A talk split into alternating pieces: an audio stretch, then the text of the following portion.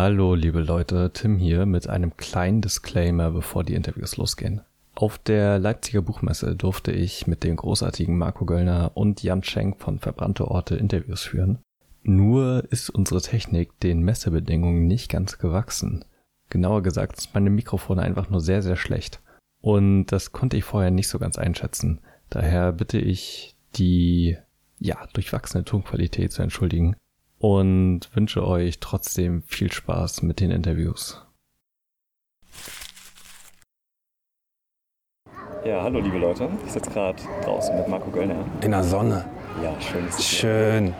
Genau, wir treffen uns hier, um mal über deine Bücher zu sprechen und ein bisschen auf deine Hörspielkarriere zurückzublicken und so. Okay. Das ist doch mal ganz am Anfang anfangen, weil ich habe recherchiert ein bisschen und geguckt, was du bisher für Hörspiele gemacht hast. Ja.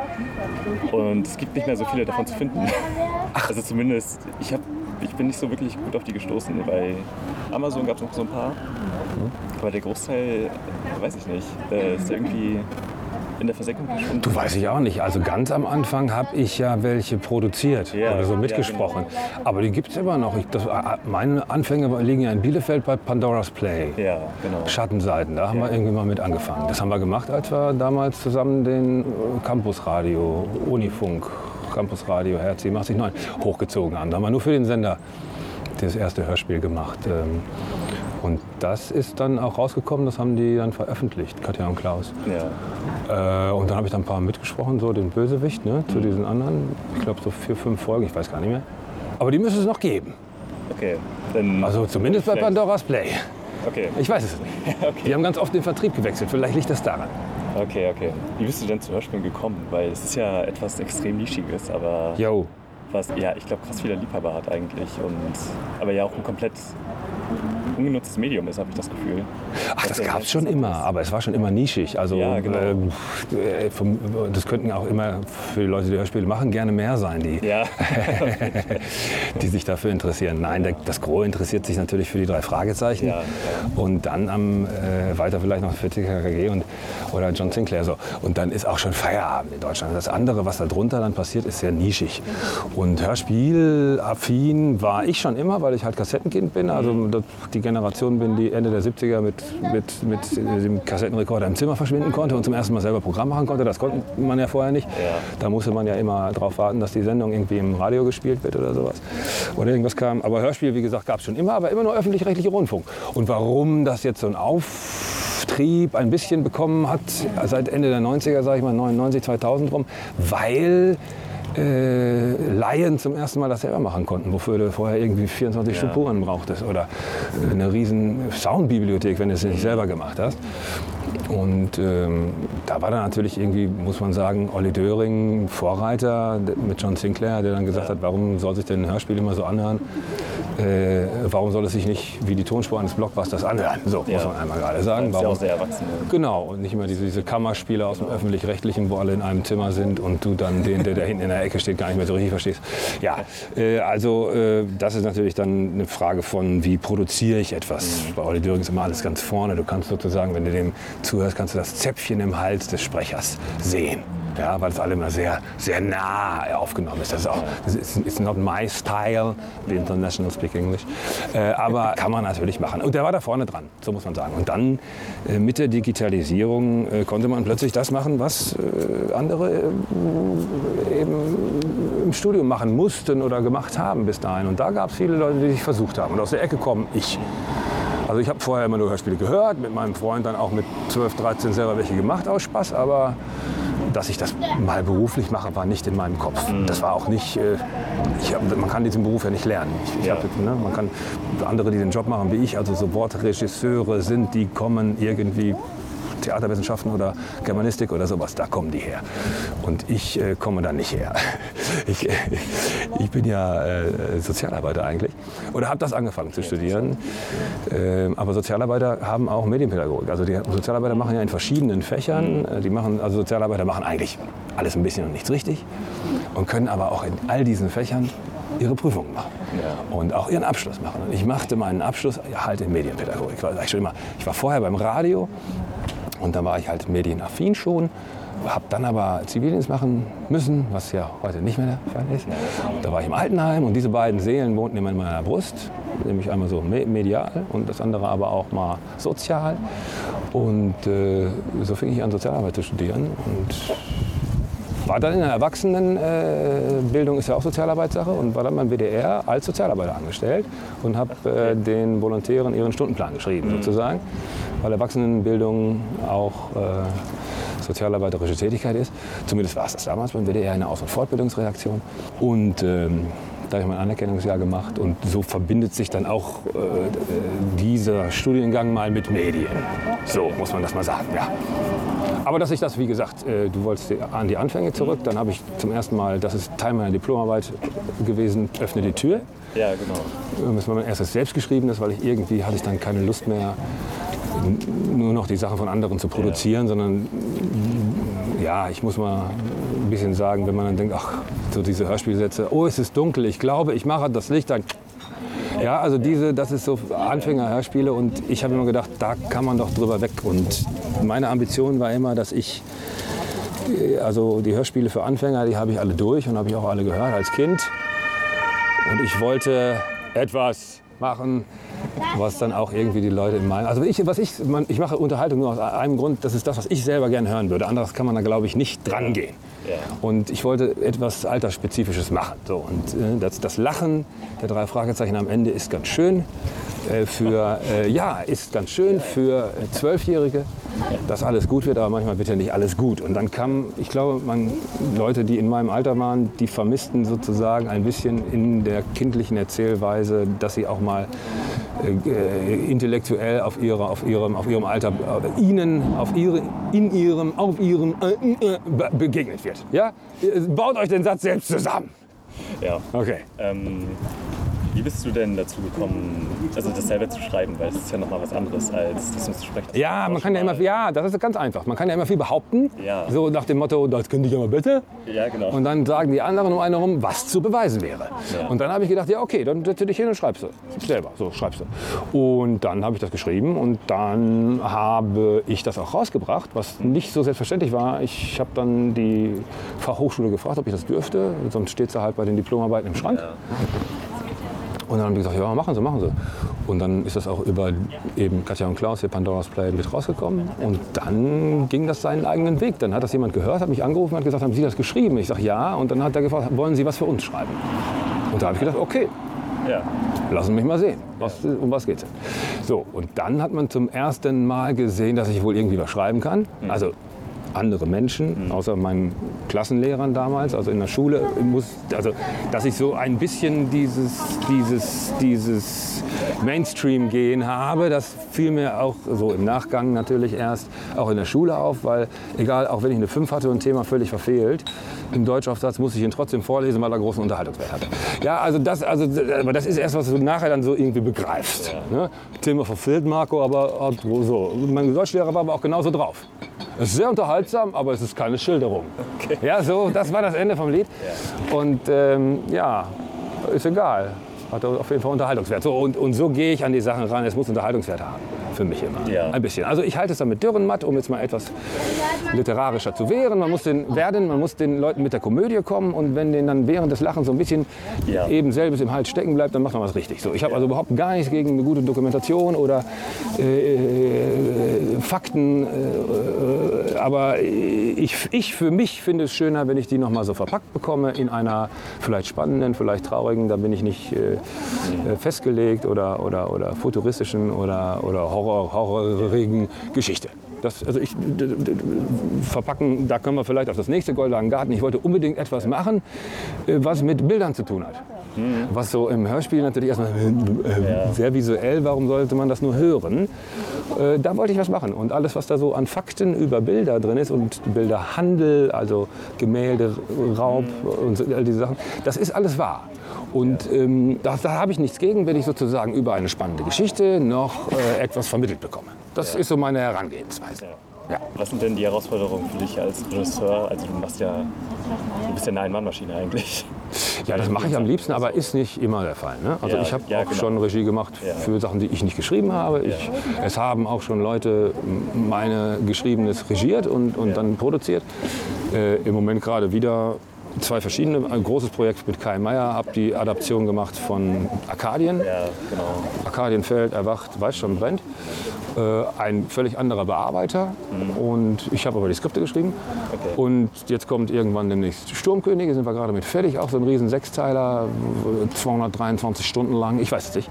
Und ähm, da hat auch jemand anderes bearbeitet. Der Philipp super auch gemacht. Und also manchmal sind Sachen gebe ich ab, aber wenn das sozusagen so meins ist oder auch wenn es sich anbietet, muss man ja sagen, weil ich bin ja Nutte. Ne? Also ich mache ja das, was man mir sagt für Geld. Und wenn der Verlag sagt, nee, wir hätten jetzt gerne nur das Skript, den Rest machen wir selber, dann, wenn der Preis stimmt, gebe ich halt nur das Skript. So. Und wenn ein Verlag sagt, guten Tag, wir haben hier ein Skript, aber wir wissen nicht, wer hier Regie machen soll, dann mache ich auch das. Ne? Das ist, gut, das muss mir auch immer zeitlich passen und monetär, aber dann mache ich das. Ne? Und ähm, am liebsten ist mir aber natürlich, das ist so, wenn ich, mir, wenn ich selber eine eigene Idee habe und kann die auch selber umsetzen. Ja, genau. Das macht natürlich am meisten Spaß. Und das, was am meisten Spaß macht, ist das, dass ich nicht immer dasselbe mache, sondern einmal ist halt nur Schreiben und dann gehe ich los, nehme das auf und habe schon die Idee, wie die Leute sich vielleicht anhören sollten. Und nachher tacke ich das auch noch zusammen am Computer und dann hörst du in dem Moment zum ersten Mal, oh, die unterhalten sich wirklich ja, und, reden nicht nur irgendwie so aneinander vorbei, haben das nicht nur so aufgesagt. Das ist ein schöner Moment. Und dann mache ich alle drei Sachen eigentlich gleich gerne. Und deine größte Serie wahrscheinlich ist ja Doggy Hunter. Meine was? Meine größte? Deine größte Serie oder Ja, sie, Reihe. ähm, genau. Ich habe ja vorher eigentlich keine Serie, nur, Ja. nur, nur diese gemacht. Ja, als Serie. genau. Ne? Okay, wenn wir jetzt vorne nehmen oder so. Aber Ja. ja, äh, ja da habe ich 24 Folgen gemacht. Ja, genau, hast du ja auch beschrieben. Ne? Und Ja, genau. Wie war das denn? Du musst ja dann durchgehende Handlung schreiben und Ja, ja, das war mit, ja, aber es war ja, nee, nee, nee. Da gibt es ja die Vorlage, der Dorian Hunter ist eine aus den 70er Jahren stammende, genau wie John Sinclair, Heftromanreihe. okay, okay. Das, Und ich bekam diese Heftromane damals geschickt und habe gedacht, ach du Scheiße. nee, nee, ehrlich. Ich gedacht, so spricht niemand mehr und so, Ja. so, so plump und so macho-mäßig. Und, und, ähm, äh, und ich habe da einiges natürlich mit, mit zwinkerndem Auge beibehalten äh, oder so einzelne Sätze beibehalten, wie Leichen sind was Wunderbares. So, also ich wollte, das ist so ein blöder Satz, der muss da drin sein, der spiegelt so diese 70er Jahre Gruseln nochmal völlig wieder. Und ich glaube, alles andere, außer so Zitate aus den Büchern, ist, also die Worte, auch, auch habe ich die gelesen und habe gedacht, so spricht niemand. Und, Also im wahren Leben und, und 30 Jahre später nicht. Und insofern habe ich denen alles neue Worte in den Mund gelegt. Und manche haben mich am groben Handlungsstrang entlang. Ja, aber ich hatte sehr viel Freiheiten und konnte auch was Neues dazu erfinden oder auch vieles weglassen. Also so muss man das erklären. Das ist also eine Adaption. okay. Nicht selbst ausgedacht. Ja. Also nicht alles selbst ausgedacht. Ja. Okay. Du machst ja auch die Adaption von den, also die Holy Klassiker Reihe, wenn ich das richtig mitbekommen habe. Ähm, wie ist denn das sowas zu adaptieren? Weil gerade, du hast jetzt zum Beispiel der kleine Prinz, glaube ich, gemacht und, oder Dr. Quote. Ähm, wie ist es denn mit sowas? Weil das ist ja was komplett anderes und Ja. wo ja auch ja, eine gewisse Erwartungshaltung herrscht wahrscheinlich von Seiten der Rezipienten. Richtig. Ähm, da war unsere Auflage oder die von mir gegebene, weil ich auch viele andere habe, also das ist dann auch so mein Job gewesen, habe viele andere Sachen re redigiert. Also die Klassiker und habe dann von anderen Autoren die Skripte etwas ja, redigiert. Punkt. Hab gesagt, und da war die Auflage halt, wir müssen nah am Original bleiben, weil sonst ist es ja der Klassiker nicht mehr. Wir können nicht plötzlich irgendwie Hänsel und Gretel in der Großstadt spielen lassen, das geht nicht. Äh, aber man kann ja mal das ausmerzen, was einem selber als Kind nicht gefallen hat oder etwas reinnehmen, weil auch viele Sachen ja der, Be der Bearbeitung, also äh, durch Bearbeitung wegfallen, was reinnehmen, was man vermisst hat in Sachen, die man eigentlich kennt. Und äh, warum soll man die Geschichte nicht nochmal erzählen? Also das ist natürlich auch, das war die, die Verlagsidee war sowieso diese Klassiker zu machen. Klassiker sind immer Sachen, die immer wieder erzählt werden. Und natürlich kann man da was Neues reinbringen und das, das war alles gestattet und genehm und natürlich kann man da auch mal einen Kniff äh, machen, der sonst im Original nicht war. Äh, und natürlich, äh, ich habe Hänsel und Gretel zum Beispiel gemacht. Das Märchen gibt ja eigentlich nicht mehr als 15 Minuten. Ja. Also musst du das etwas anders erzählen. Äh, und natürlich musst du etwas hinzufügen. Ähm, aber es muss halt so im, im, im Stile dessen sein, wie, das, wie der O-Ton des Märchens ist. Äh, Das, äh, das war so mein, mein, meine eigene Auflage an mich. Und bei Don Quixote auch, aber da gibt es ja sehr viele Geschichten. Ja. Und da ist es eher so, so eine Typusfrage für mich gewesen. Und, und der kleine Prinz habe ich immer gehasst. Ja, der kleine Prinz habe ich immer gehasst. Ja, habe ich, ja. Mochte ich, mach die nicht leisten. Nein, nein. Ein völlig überschätztes Buch, meiner Meinung nach. Okay.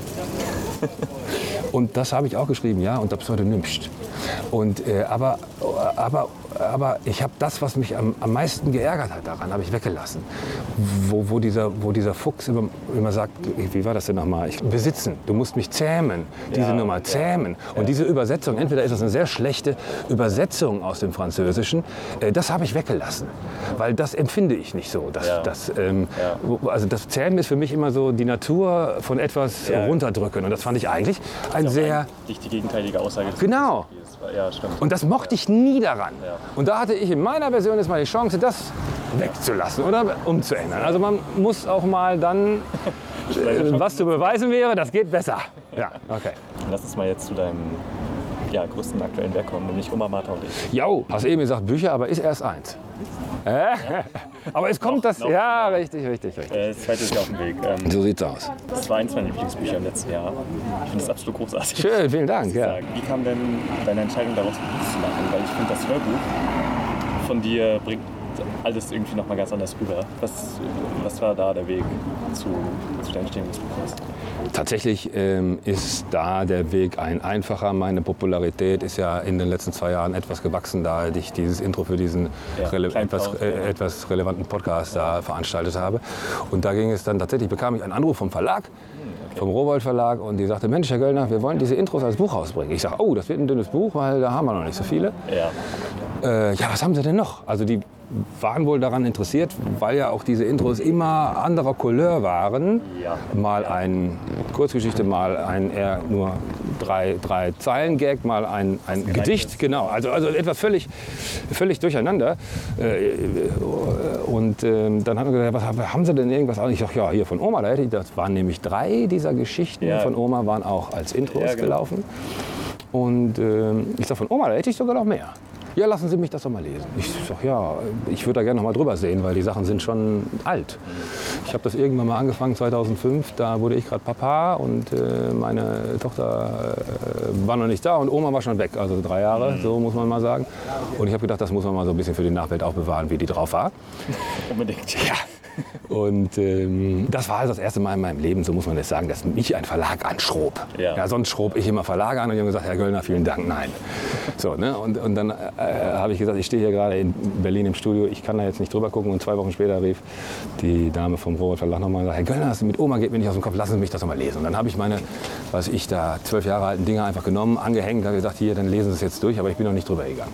Ja, und dann haben die mir ein Angebot gemacht, das ich nicht ablehnen konnte. So, das wusste ich auch nicht, stimmt gar nicht. Der Einzige, den ich im Buchgeschäft kannte, war Kai Meier. Und Kai, ich habe zu Kai gesagt, hier Kai, die, die wollen das rausbringen. Die haben mir einen Ver hier Vertrag geschickt, guck mal. Und Kai sagt, ja, alles gut, würde ich unterschreiben. So, also ich bin in diesem Verlag-Business eher so eigentlich nicht bewandert. Ja. Und dann habe ich das gemacht und konnte mir das auch vorstellen, dass ich da noch mehrere Geschichten zu erzähle, weil ich hatte auch damals schon so eine Sammlung von so netten Anekdoten. Ja. Ja, und dann äh, muss ich aber ehrlich sagen, äh, habe ich das brav abgegeben, habe gedacht, das ist jetzt ein Buch unter vielen, weil es, wir sind ja auf der Buchmesse, du siehst, wie viele, wie viele Veröffentlichungen es so gibt. Und dass das aber dann so ein Echo war und wurde, das war mir nicht klar. Ja. Und ich freue mich natürlich ein Loch in der Buchse, oh, alles gut. Äh, aber äh, ich bin eigentlich zu alt für so einen Scheiß. Was? Wie war es denn, nochmal über die Geschichte drüber zu gehen? Weil du hast ja einen sehr besonderen Stil und auch Ja, einen sehr natürlich. besonderen Humor. Also, Nee, ich musste natürlich noch mal drüber gehen. Ja, also das, genau, ja, genau. es waren auch nur, nur 30 bis 40 Seiten, die ich bis dahin hatte. So, das muss man einmal Ja. gerade sagen. Alles sehr, sehr kurze. Sachen eigentlich.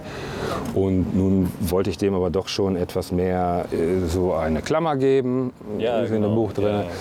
Und Seifenkistenrennen. genau, dass das so vorne bis hinten passiert und so ein bisschen zusammenhängender ist und dass ich hinten noch mal etwas nehme, was vorne schon dran war. Also Ja, ein bisschen aufeinander aufbaut und dass so ein Running Gag durchgeht Ja, oder ja, mehrere gleich. Auch die sich aufeinander auf. Genau, so, also um ein bisschen, um diesen einzelnen Fetzen so eher ein, ein Konstrukt zu geben, musste ich natürlich da intensivst drüber gehen. Und auch die Sachen, die man vor zwölf Jahren schreibt, sind nicht mehr unbedingt vielleicht der Ton, den du jetzt hast.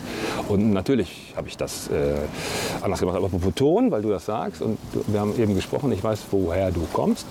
Bei mir würde das heißen, wo du wegkommst.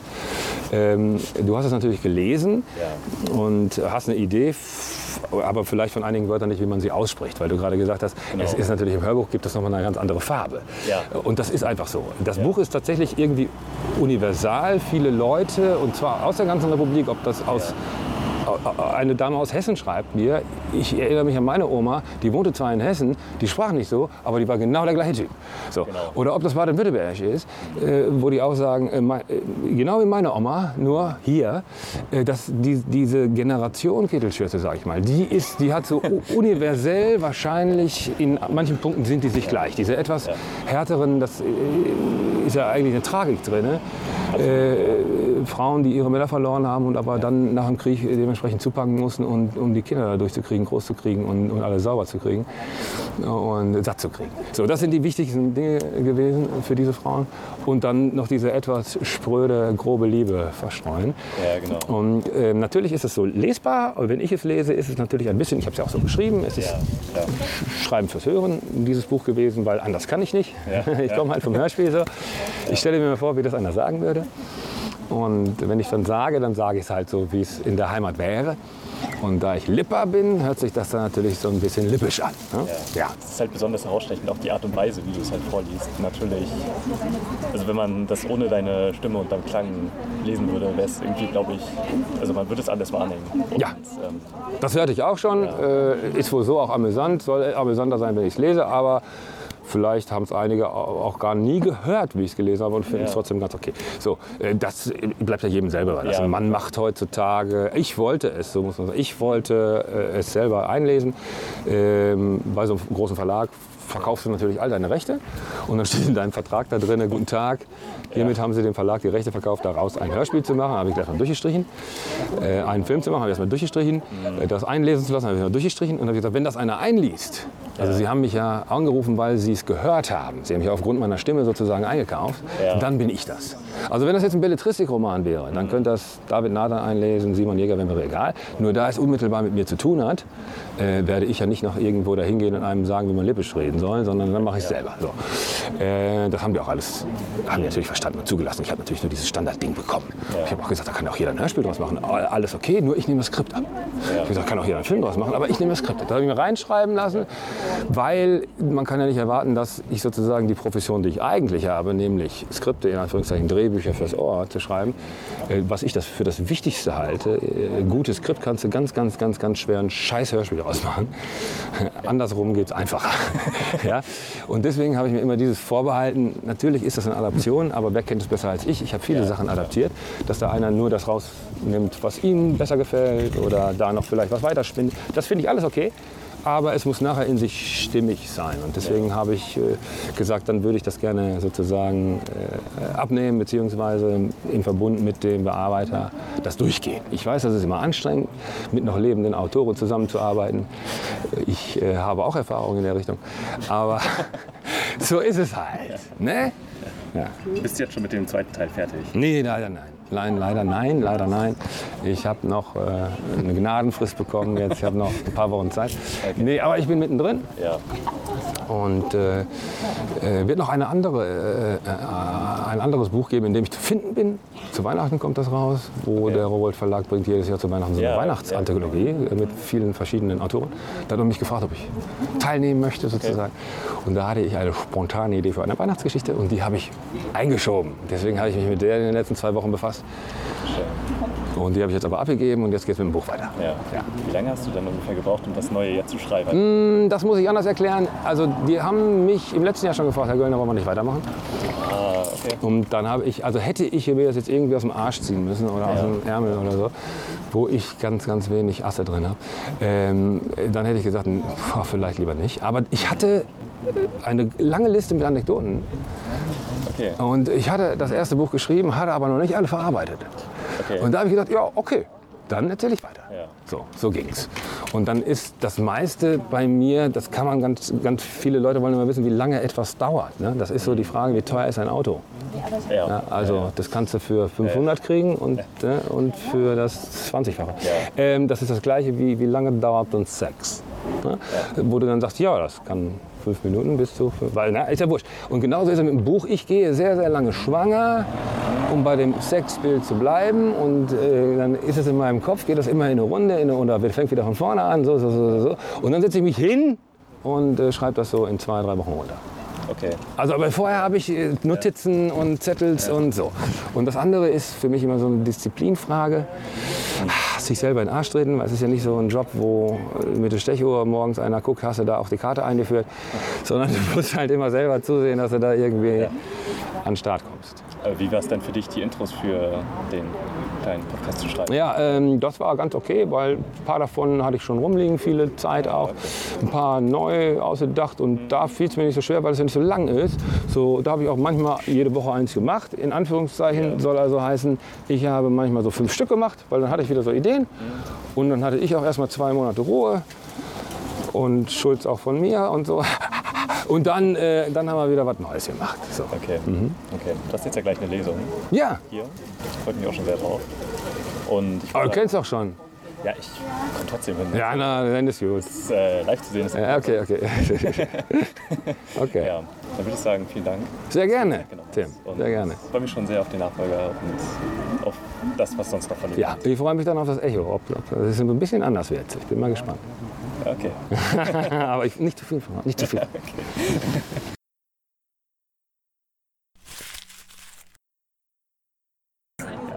Hallo Jan. Es ist äh, schön, dich wiederzusehen. Ja, ich freue mich auch wieder hier zu sein. ja, ja, genau. Also wir haben uns ja noch mal kurz auf der Frankfurter Buchmesse gesehen und aber jetzt so richtig gesprochen, ja, das erste Mal quasi letztes Jahr. Ja. Und wie lief denn das Jahr für dich? Also es ist ja jetzt einiges passiert und viel dazugekommen. Ja, es ist richtig viel passiert. Also das Jahr lief total gut für uns. Ich bin selber fast ein bisschen überrannt worden von dem Interesse. Ähm, ich habe ganz viel Veranstaltungen gemacht im letzten Jahr. Ich war eben auf der Frankfurter Messe, was dann hier entstanden ist, letztes Jahr auf der Leipziger Messe der Kontakt. Ich war in Frankfurt auf einer Gedenkveranstaltung vom Börsenverein eingeladen. Das war total spannend. Und ja, ich habe ganz viele neue Orte diesmal sozusagen mitgebracht und dabei. Ich war äh, letztes Jahr in, im Mai war ich in Schleswig-Holstein unterwegs und habe da fotografiert. Ich war im Dezember in Niedersachsen unterwegs und jetzt extra vor der Messe nochmal in Sachsen und Sachsen-Anhalt, um die restlichen Orte, die da noch gefehlt haben, zu fotografieren. Ja, also ist richtig viel passiert und ja, super viel gutes Feedback. Ich hatte jetzt gerade ganz viel Presse hier in Sachsen und das merkt man. Also es kommen ganz viele Leute an den Stand, die sagen, Mensch, da war doch im Fernsehen, ich habe das im Fernsehen gesehen. Das ist ja schon ein bisschen aufregend auch. Wo warst du denn in Sachsen und Sachsen-Anhalt? In welchen Orten? Ähm, ich war jetzt in Bautzen, ähm, in, dann in Pirna nochmal, weil ich da war ich vor ein paar Jahren schon mal, aber in Pirna hatte ich nicht so ein richtig schönes Bild gemacht, deswegen wollte ich da gerne nochmal ein neues machen. Und dann war ich in, ähm, in Zwickau, genau, nicht zu vergessen, und in Leipzig und Halle. Und das waren so die Orte. Und ich war ja vorher schon mal in Dresden und habe da, hab da fotografiert. Und insofern ist jetzt Sachsen, Sachsen-Anhalt eigentlich so vollständig erstmal fotografiert. Ja, ist doch gut. Und man kann dich jetzt auch unterstützen auf Better Place. Ja, genau. Wir haben einen, genau, es gibt Spendenmöglichkeiten jetzt nicht mehr nur noch übers Konto, sondern eben auch über Better Place, wo wir, wo wir Spenden sammeln, immer zu einzelnen quasi kleinen Teilen von unserem Projekt. Also jetzt haben wir gerade gesammelt für Sachsen und Sachsen-Anhalt, da fehlt auch noch ein bisschen Geld. Und danach äh, ja, äh, werden wir wahrscheinlich sammeln für Thüringen oder vielleicht auch nochmal für Kosten für die Buchmesse. Da ist noch nicht alles wieder drin so. Da sammeln wir dann immer für so konkrete kleine Teile in unserem Projekt. Also Thüringen wäre quasi als nächstes. Thüringen ist jetzt der Plan für den Herbst, genau, da bin ich jetzt so dran, das zu planen, Förderanträge zu schreiben. Freue mich über Hinweise, Einladungen. Ja. Okay. Und äh, du hast mir gestern noch von einem Blog erzählt, der sich über rechte Verlage und so. Ja, wollte ich jetzt nochmal fragen, weil ich vergessen habe, wie der heißt. bkramer.blogsport.eu glaube ich. Ich bin mir relativ sicher, aber genau. Und da, haben, da ist ziemlich viel Recherche zu rechten Verlagen auf der Buchmesse. Da sind auch so ein paar Sachen dabei, wo das sicherlich strittig ist, ob man die jetzt nach rechts einsortiert, aber ähm, sind auf jeden Fall viele gute Hintergrundinfos, sodass sich jeder da dann selber sozusagen auch sein Bild machen kann. Ja, okay. Weil jetzt gerade ist ja abgefahren, was jetzt abgeht mit, dem, mit der eigenen Buchmesse in Halle von diesen rechten Verlagen. Ja. Also das ist absoluter ja. Wahnsinn. Ja. Ich habe das tatsächlich auch nur bis jetzt nur so einmal kurz gehört, noch gar nicht zu gelesen. Was ich ganz spannend fand, jetzt diese Geschichte, dass äh, hier eine Mitarbeiterin vom Nautilus Verlag an der Security am Einlass äh, die ihren Verlage gegen Rechtsbacken abgenommen gekriegt hat. Da hat sich ja die Buchmesse ist dann ja wieder zurückgerudert oder hat sich sozusagen distanziert und gesagt, das ist nicht unsere Linie, sondern das war die Security. Dann gab es noch einen zweiten Fall mit einem Sea-Watch-Button. Ich bin der Meinung, die Buchmesse sollte sich wahrscheinlich mal eine andere Security suchen. Also das äh, klingt, so, klingt so ein bisschen so. Weil auch da hat die Buchmesse gesagt, nein, das ist nicht unser Standpunkt so. Ähm, die sagen ja immer selber, sie stehen für eine demokratische, weltoffene Gesellschaft. Aber die müssen sich, würde ich sagen, eine andere Security suchen. Ja, es ist absolut krass, also was sie dann halt im Vergleich dazu durchlassen, aber irgendwelche Leute mit Cyborg-Aufklebern oder Buttons halt, dass das die Prioritäten sind. Ne? Und es gibt tatsächlich ja einfach eine hohe Durchsetzung von Neonazis in der Security-Szene tatsächlich. Da muss man einmal ein bisschen auch schwierig. Gab es einen sehr guten Beitrag gerade im antifaschistischen Infoblatt. Im letzten, glaube ich, war das so ein Schwerpunkt dazu. Äh, hast du wieder irgendwas, was dir besonders im Gedächtnis geblieben ist bei der letzten Fototour? Ja, was ich tatsächlich jetzt in, also auf meiner letzten Fototour schön fand, ich habe mich eigentlich in allen Orten mit Leuten getroffen. Also ich habe in, in Querfurt, das ist in der Nähe von Halle, da habe ich eine Veranstaltung gemacht. Da bin ich eingeladen vom Bündnis Querfurt für, also für ein weltoffenes Querfurt. Das fand ich total schön und ich fand das tatsächlich einfach schön, mich in den Orten mit Leuten vor Ort zu unterhalten und einfach gerade mal zu hören, was so sozusagen in Sachsen äh, abgeht. Und ja, mich, also das mal sozusagen von Leuten da, da selber zu hören und das ist für mich natürlich dann auch einfach ein total nettes Beiwerk zu diesen Rundreisen. Und Leute, ich habe da großen Respekt vor den Leuten, die da aktiv sind und sich da täglich quasi ja, gegen rechts engagieren. Und das, ich finde das super. Und ich freue mich, solche Leute zu treffen. Auf jeden Fall. Hast du denn noch demnächst irgendwelche Vorträge oder kann man dich noch irgendwo ja. Ähm, ich bin im Mai in Berlin, glaub, ich glaube im Mai, im Mai in Berlin in der Olga Benario Galerie, mache einen Vortrag zu dem Projekt. Ähm, das genaue Datum habe ich vergessen. Ich bin in, ähm, im Juni ich, habe ich eine Ausstellung in Neu-Isenburg, das ist in der Nähe von Frankfurt und mache da auch einen Vortrag. Und ich bin im Juni, ich glaube 24. Juni, bin ich in der Deutschen Nationalbibliothek hier in Leipzig. Da ist die jüdische Woche in Leipzig und in deren Rahmen machen die einen Vortrag mit mir, was mich natürlich total freut. Zum einen der Ort, aber auch das, äh, das, der, der, der Rahmen. Das ist gut zu wissen, weil ich wohne mittlerweile ja in Leipzig und äh, werde ich auch mal vorbeischauen. Ist auf jeden Fall auf unserem Blog steht das auch schon auch mit dem richtigen Datum. Ich weiß es nicht. Ja, okay. Ja, vielen Dank, dass du nochmal Zeit genommen hast. Total gerne. Freut mich immer, dich zu sehen. Projekt zu unterstützen. Ich freue mich auch immer, euch zu sehen und dann auch immer eure Messenzusammenfassung zu hören, weil ich diesmal wenig gesehen habe. Ja, du kommst ja nicht los vom Stand. Aber ist ja auch was Gutes, wenn immer viele Leute hier sind. Also, ja, vielen Dank.